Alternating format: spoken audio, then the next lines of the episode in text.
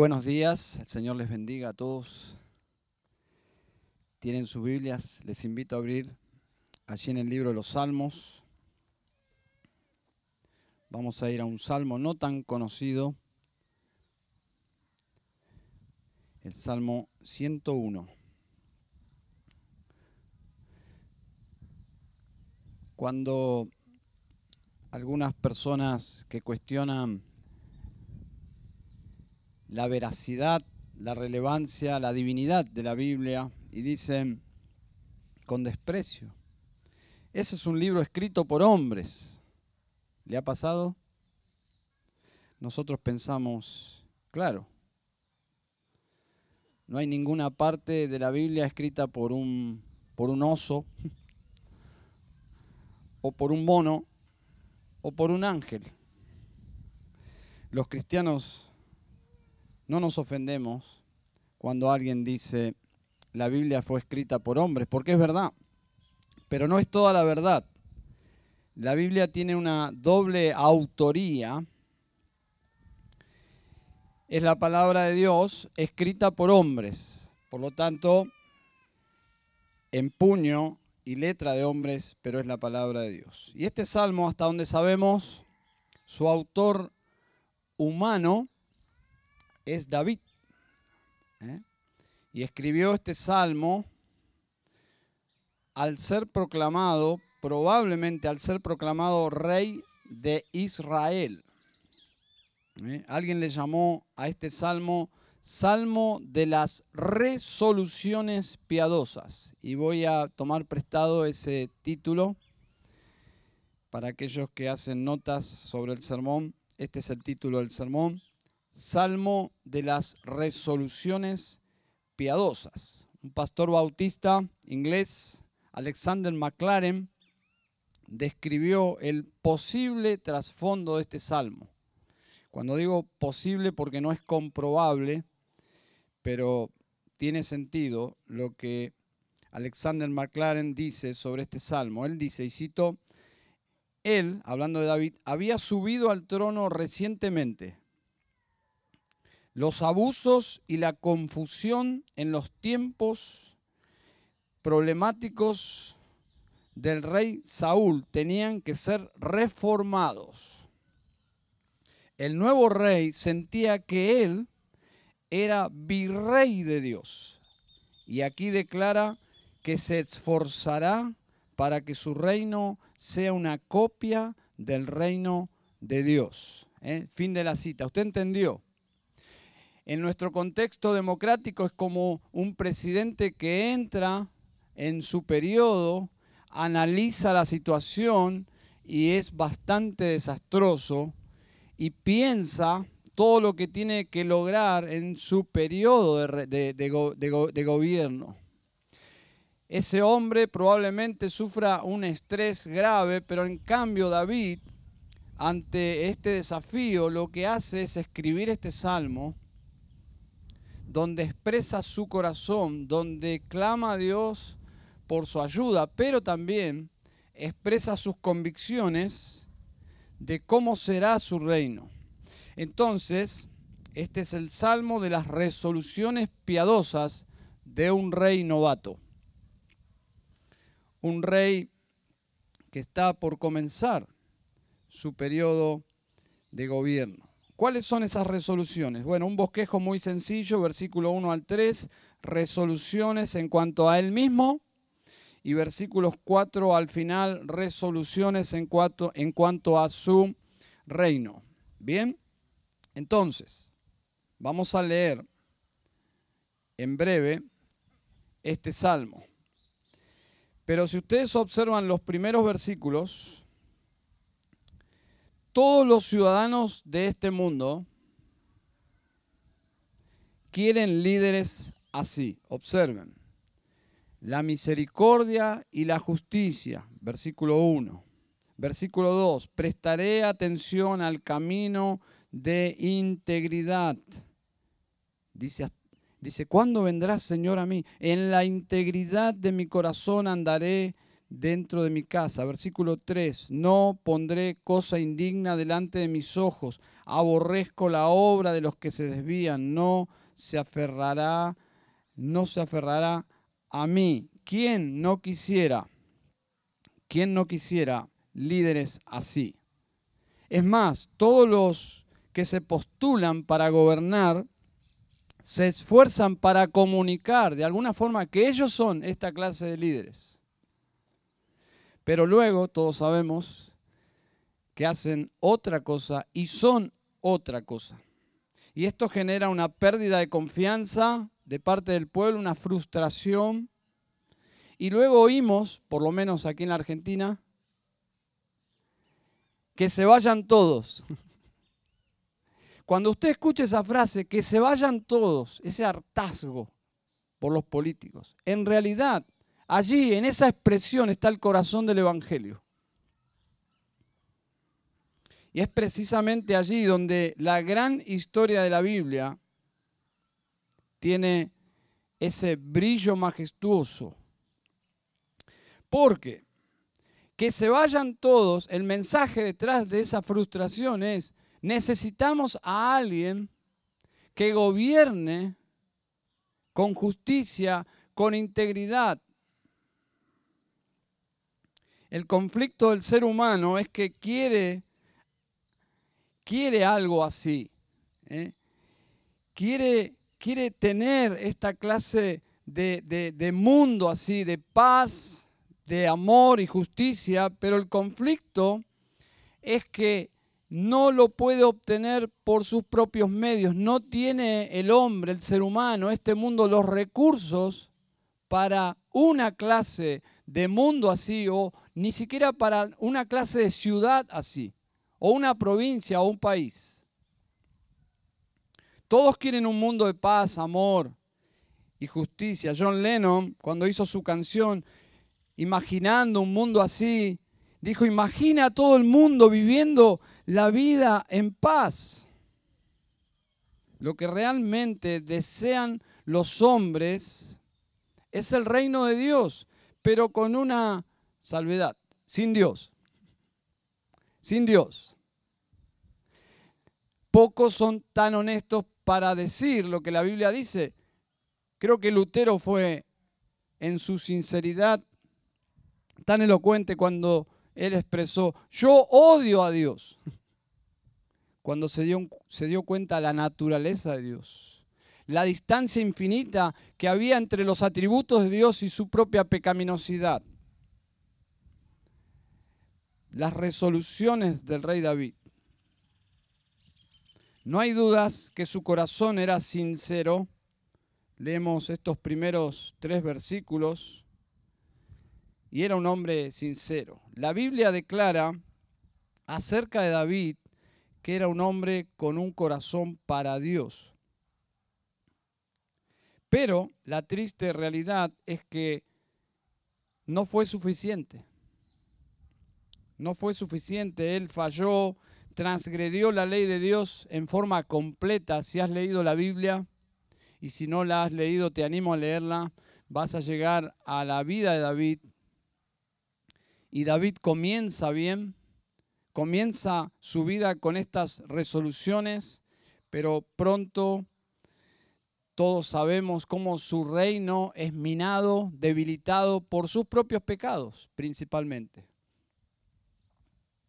Fue adúltero, fue manipulador, mentiroso, fue un mal padre, fue un mal esposo y como rey tomó muy malas decisiones pero eso no quita que David tenía un corazón conforme al de Dios, pero era un pecador. Era un pecador como vos y como yo. Dice el versículo 2, prestaré atención al camino de integridad. La integridad es algo para prestar atención no es algo que sale espontáneamente de nosotros. Es algo que debemos disciplinarnos, prestar atención, involucra intencionalidad, disciplina, día tras día. Y la batalla se pierde, y por favor, escúcheme por favor esto, la batalla se pierde cuando lo sagrado pasa a un plano de menor importancia. Cuando tu agenda tiene prioridades equivocadas, sutilmente estás boicoteando tu propia vida espiritual. Cuando Dios no es nuestra prioridad. Cuando Mateo 6:33 es descuidado. Buscad primeramente, primeramente, primeramente el reino de Dios. Allí se produce una fisura pequeña, imperceptible, una fisura en nuestra integridad, en nuestro corazón. Dejamos de prestar atención. El corazón de David era prestar atención a su integridad, pero todos sabemos que falló. Un descuido, un descuido, un descuido fatal. Un pequeño descuido. El hijo de Bruce Lee, actor, filmando una película, un simple descuido, una simple punta de bala olvidada allí en la filmación, una bala de verdad, en un set de filmación. ¿Qué hacía allí? Una, un solo descuido que terminó con su vida. Un solo descuido. Prestaré atención. Pablo luchaba con este santo temor de descuidar en algún tramo de su vida y arruinarlo todo. Cuando en Primera de Corintios 9, 27 dice, no sea que habiendo predicado a otros, yo mismo sea descalificado. Yo creo que una de las pesadillas más grandes que he tenido por las noches fue soñar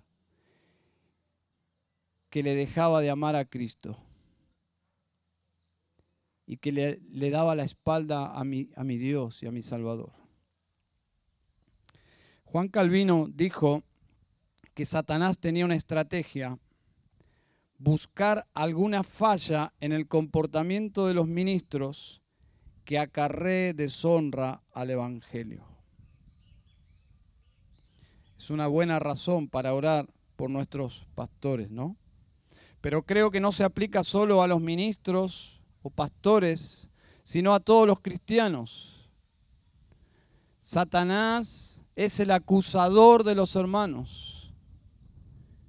No solo desde afuera, desde los de afuera hacia los hermanos, sino dentro de la propia congregación.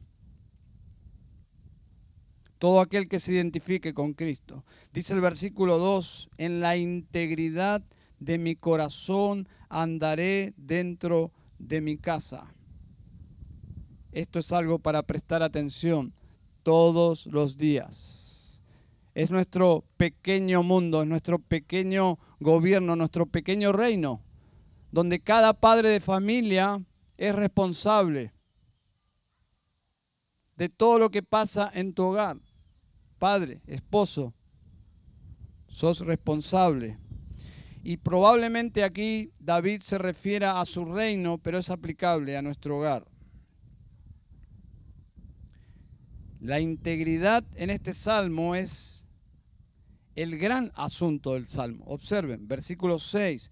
Mis ojos estarán sobre los fieles de la tierra para que moren conmigo. El que anda en caminos de integridad me servirá. Está explícito y está implícito. Versículo 3, la integridad, la integridad, los que se desvían. Es decir, dejan la integridad. Versículo 4, el corazón perverso es decir, un corazón no íntegro. Versículo 5, el que en secreto calumnia a su prójimo. Es una falta absoluta de integridad, el que conspira, el que murmura en secreto, no estando presente el, el que está siendo agraviado. Versículo 7, el que practica el engaño, el engaño. Falta de integridad es notable en este salmo. Necesitamos definir en este momento para entender este salmo qué es integridad. Integridad bíblica. Integridad bíblica es más que moral, es más que lealtad, es más que imagen o reputación. Integridad bíblica es principalmente vertical, es en relación a Dios. Y hoy cantábamos sobre la santidad. Integridad bíblica es santidad práctica. Es vivir en sinceridad delante de Dios, pero no una sinceridad con una inmoralidad justificada. Porque hay personas que simplemente se sinceran, pero para deslizarse en la infidelidad a Dios. Simplemente todo el tiempo están reconociendo que fallan y fallan, pero sin arrepentimiento. Eso no es integridad. Integridad es alguien que decide, que resuelve ser santo delante de Dios. El término coram deo de los reformados es una frase en latín que básicamente significa vivir ante la retina o de la pupila de Dios, es decir, vivir frente al rostro de Dios. Coram Deo. R.C. Sproul dice, vivir Coram Deo es vivir toda la vida en la presencia de Dios, bajo la autoridad de Dios y para la gloria de Dios. ¿Se dan cuenta por qué integridad es costosa? Prestaré atención, dice David, prestaré atención Día a día prestaré atención, viviré prestando atención porque no, nace en mí estar consciente todo el tiempo de la presencia de Dios. Me olvido tan fácilmente y me deslizo tan fácilmente al pecado cuando pierdo de vista por fe a Dios. Hay una distancia, hermanos, entre nuestras resoluciones y la práctica, esa distancia entre lo que resuelvo y lo que realmente vivo es nuestra oración, es nuestra, nuestro deseo más profundo de que Cristo vuelva, porque nuestros pecados nos cansan. Y más allá que David fue un gran rey, porque lo fue, fue una sombra simplemente de un rey que vendría y que realmente traería el reino de Dios a los hombres. En nuestro, nuestro contexto histórico es un rey que ya vino, pero que regresa. Y ahí estamos en el medio. El que ya vino, pero el que regresa. Ese rey que nació de la familia de David, en el Nuevo Testamento encontramos 17 versículos que hablan de David, hablan de Jesús como el hijo de David. Y cuando la gente se refería a Jesús, hijo de David, lo que estaban proclamando es que ese hombre era el Mesías enviado por Dios que ya estaba con nosotros. Es decir, Jesús es el cumplimiento del el Salvador que Dios enviaría y para nosotros ya es un hecho histórico, es una profecía cumplida. El Hijo de David ya vino, vino, murió en la cruz por nosotros, resucitó, se fue al cielo, está sentado a la diestra del Padre y él prometió regresar las intenciones santas de David, estas resoluciones que vemos aquí, se vieron frustradas muchas veces, como es nuestra propia experiencia, ¿no? Nuestras resoluciones se ven frustradas por nuestras propias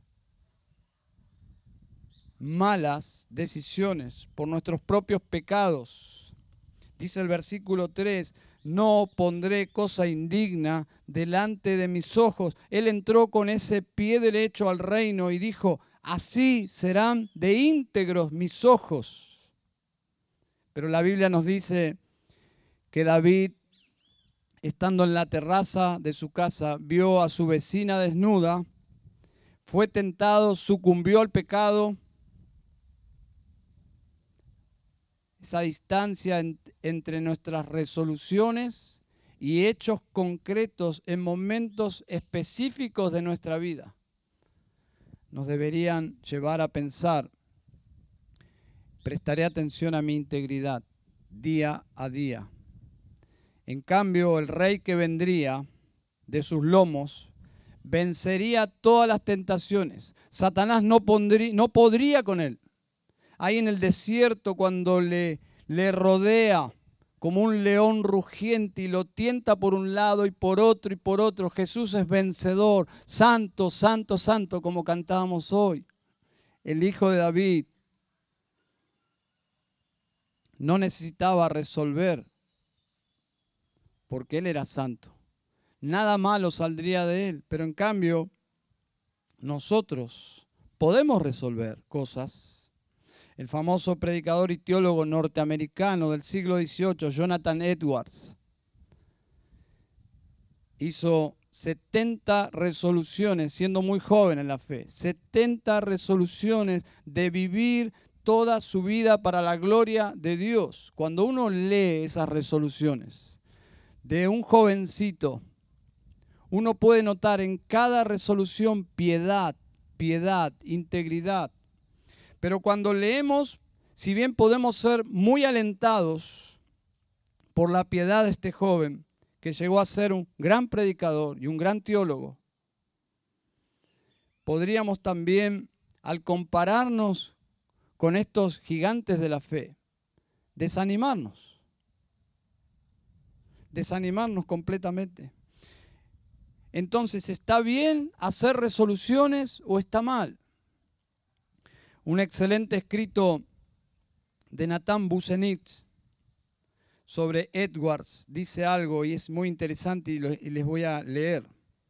Dice, en su diario, Edwards explicó que la clave de su vitalidad espiritual no era la mera toma de resoluciones, sino más bien una total dependencia del Espíritu y de la gracia de Dios. Esto es, lo que, escribió el 2 de enero de 1722. Y cito,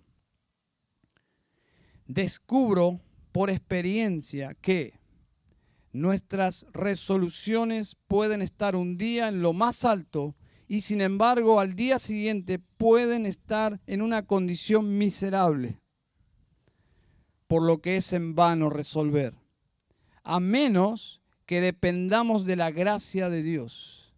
Porque si no fuera por su gracia simple, uno no puede ser un hombre muy bueno un día y uno muy malo el siguiente. Uno puede ser un, un hombre muy bueno un día y uno muy malo el siguiente. Y Busenit termina su artículo diciendo, como conclusión, cuando tratamos de mejorarnos a nosotros mismos, con nuestras propias fuerzas, inevitablemente experimentamos frustración y fracaso. No importa cuántas resoluciones tomemos. Nada menos que Jonathan Edwards sabía que esto es verdad. Fin del artículo. Hermanos, no está mal hacer resoluciones, siempre y cuando dependamos del poder y la gracia de Dios. No hay un orgullo más sutil y más perverso que el orgullo de una falsa santidad conquistada por la carne. No hay nadie que pueda llevar más tropiezo a la obra de Dios que alguien que esté orgulloso de su santidad. Los fariseos fueron los opositores más grandes del ministerio del Señor Jesús.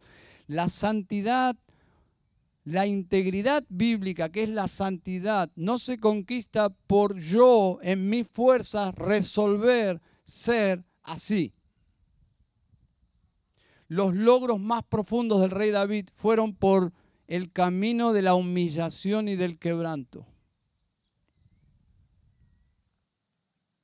Hagamos resoluciones, reconociendo que si gritamos que se vayan todos, el primero que se debería ir soy yo porque yo soy un pecador. Hagamos resoluciones, pero con la dependencia de la gracia y el poder de Dios.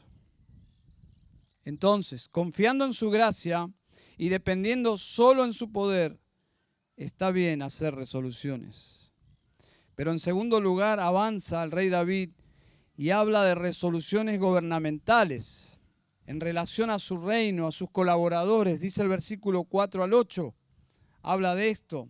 La meta del rey David, en un sentido, es parte de ese hilo de la gran historia de la redención.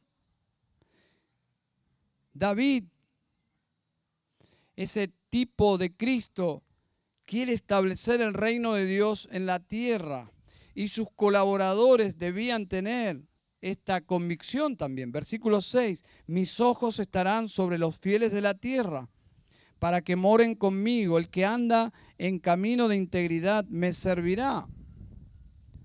¿Cuánto necesitamos líderes así, no? Políticos así. Yo dudo que nuestro país alguna vez haya tenido un líder con este corazón, con esta convicción. Proverbios 20, 26 dice, el rey sabio avienta a los impíos. Los impíos no quieren asociarse a un rey íntegro.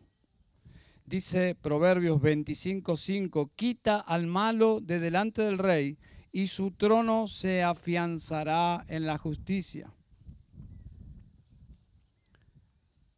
David deseaba un reino de justicia y sus ministros debían ser íntegros. Dice Proverbios 29:14, el rey que juzga con verdad a los pobres afianzará su trono para siempre. Saben, en el versículo 1 parecería tan simple, pero creo que es una declaración de la estrategia o su plan de gobierno. El plan de gobierno que tenía en mente David es muy sencillo, no simple, porque si fuera simple todo el mundo lo aplicaría, pero es imposible para los pecadores sin la gracia de Dios. Pero observen, dos cosas fundamentales, la misericordia y la justicia. La misericordia y la justicia, cantaré a ti, oh Señor, cantaré alabanzas, misericordia y justicia. Gracia y verdad. Podemos ver su corazón en sus deseos. Versículo 4, el corazón perverso se alejará de mí, no conoceré maldad. Versículo 5, destruiré al que en secreto calumnia a su prójimo, no toleraré al de ojos altaneros y de corazón arrogante. Está hablando de sus ministros.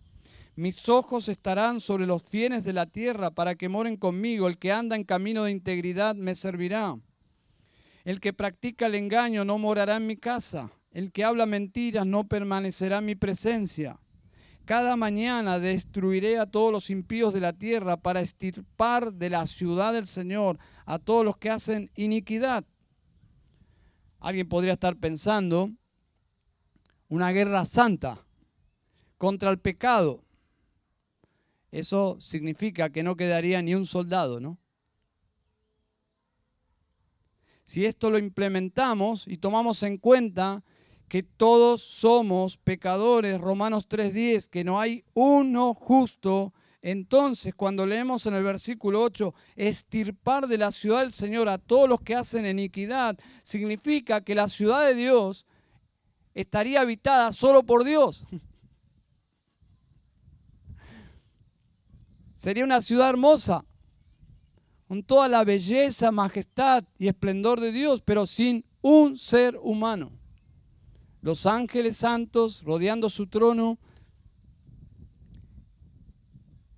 Hay una clave aquí, versículo 7, el que practica el engaño. Versículo 8, los impíos de la tierra.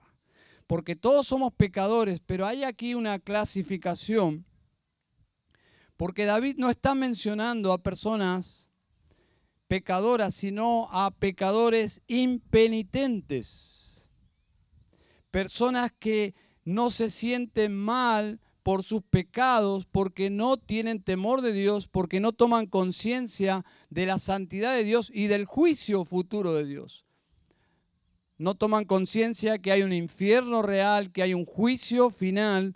Entonces viven impenitentemente. Esa es la clase de personas que menciona aquí. Personas que no conocen a Dios ni le desean conocer. Si usted es así, usted es la clase de persona que no va a entrar al cielo ni va a querer estar en el cielo, porque no va a disfrutar del cielo. ¿Por qué un pecador que no ama a Dios quisiera estar eternamente con Dios? Pero Dios puede cambiar su corazón. Dios puede cambiar su corazón por medio del Evangelio. Cuando uno lee estos, estas resoluciones de David, uno puede llegar a pensar, pero David nunca practicó estas resoluciones, por lo menos de forma radical. Nunca su reino llegó a estos estándares. Cuando uno lee la historia bíblica, usted, usted debe saber que David estaba rodeado de gente complicada.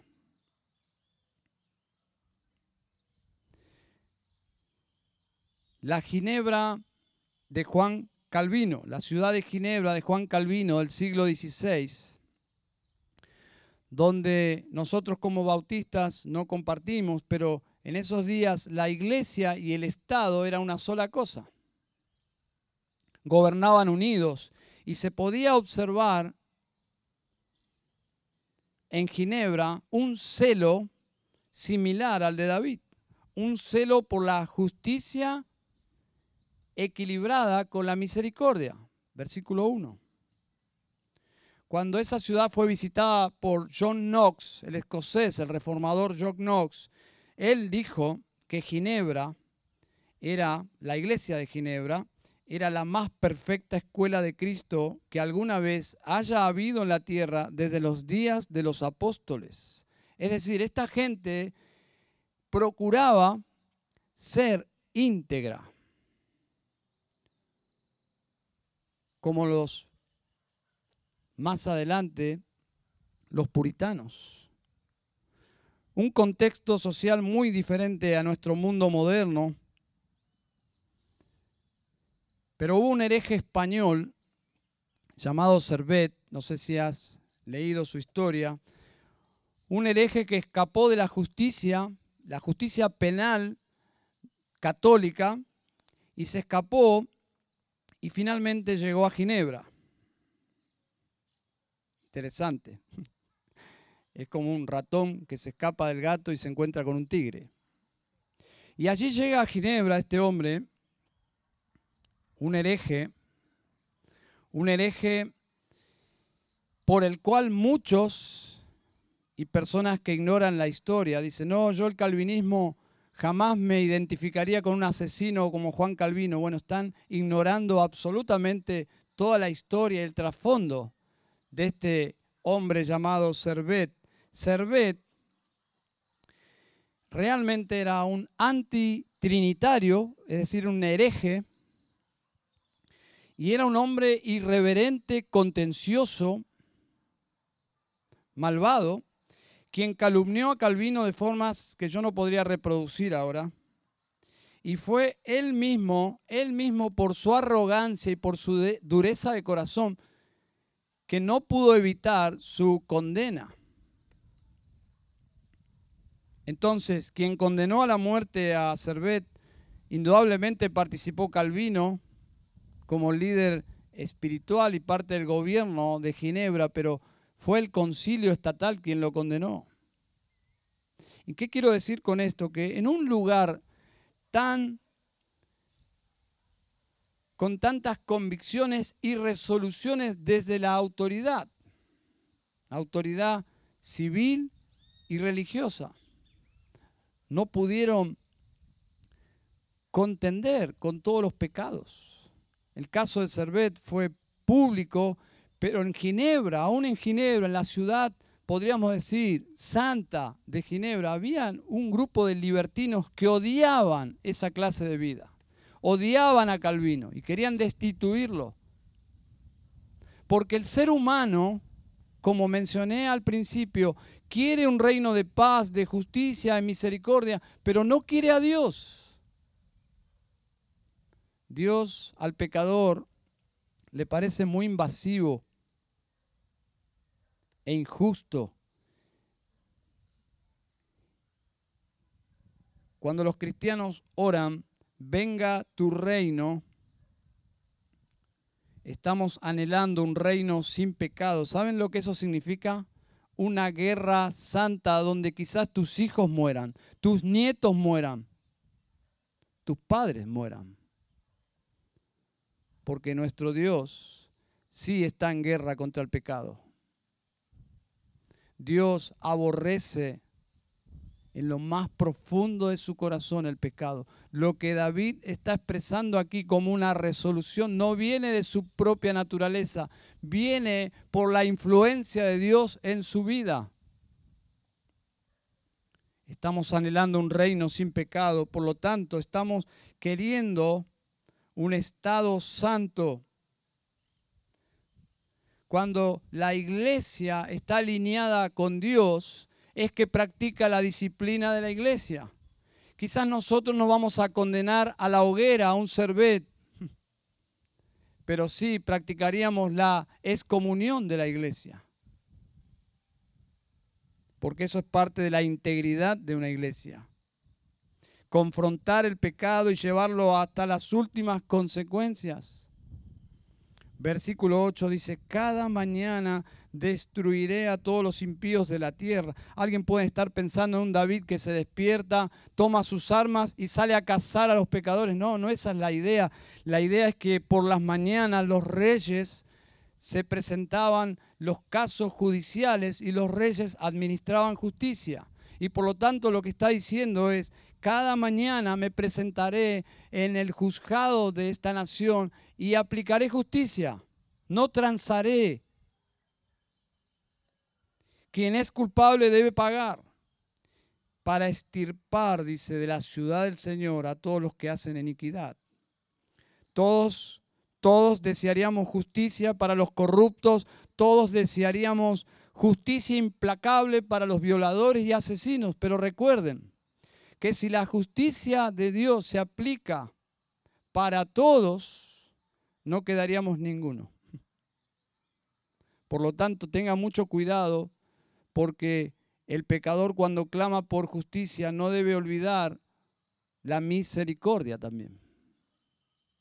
Porque de eso se trata el Evangelio. El Evangelio es justo porque nos acusa, pero es misericordia porque nos lleva a quien puede perdonarnos a Cristo Jesús. Entonces en el Calvario vemos la justicia de Dios porque el pecado está siendo castigado, pero vemos la misericordia de Dios porque quien está siendo castigado no somos nosotros, sino un Salvador maravilloso y gigante, porque nuestros pecados, nuestro pecado es gigante delante de Dios. El rey David tenía un corazón para Dios, pero no estuvo a la altura y nadie está a la altura. Es por eso que gritamos cada ciertos años que se vayan todos, porque es la, frustración de este mundo caído. El mismo Señor Jesucristo es quien tiene toda autoridad para pronunciar y ejecutar este salmo. En labios de Jesús, este salmo, sí, sería aplicable con toda justicia. En su reino el Señor Jesucristo lo logrará. Dice Isaías 32, 1. He aquí, un rey reinará con justicia y príncipes gobernarán con rectitud. Ese mundo que soñó John Lennon y que lamentablemente dudo que vaya a participar Y espero que todos nosotros podamos experimentar lo que esta profecía dice. Llegará un día que en esta tierra una tierra glorificada por la presencia de su Creador.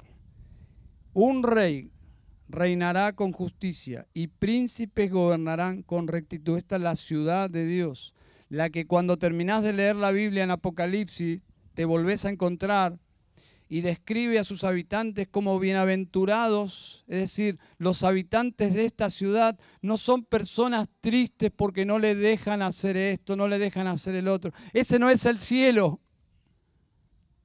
Es por eso que el cielo para un pecador es el infierno, porque no vas a poder hacer las cosas que te gustan.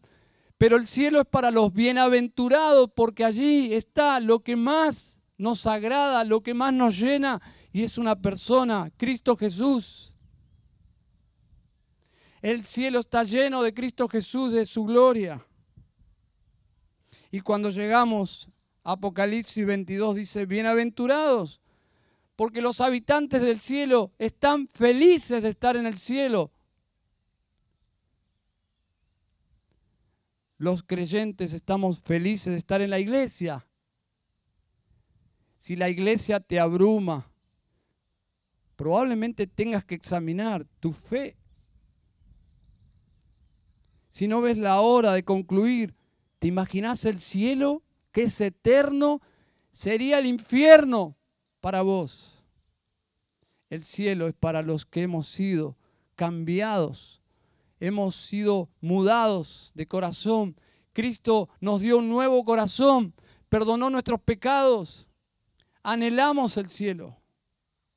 No porque seamos santurrones, sino porque somos pecadores que hemos visto ser castigados nuestros pecados, pero en la cruz, en Cristo, él murió por nosotros. Por lo tanto, cuando llegamos a Apocalipsis, ya termina la Biblia y dice, bienaventurados los que lavan sus vestiduras para tener derecho al árbol de la vida y para entrar por las puertas a la ciudad.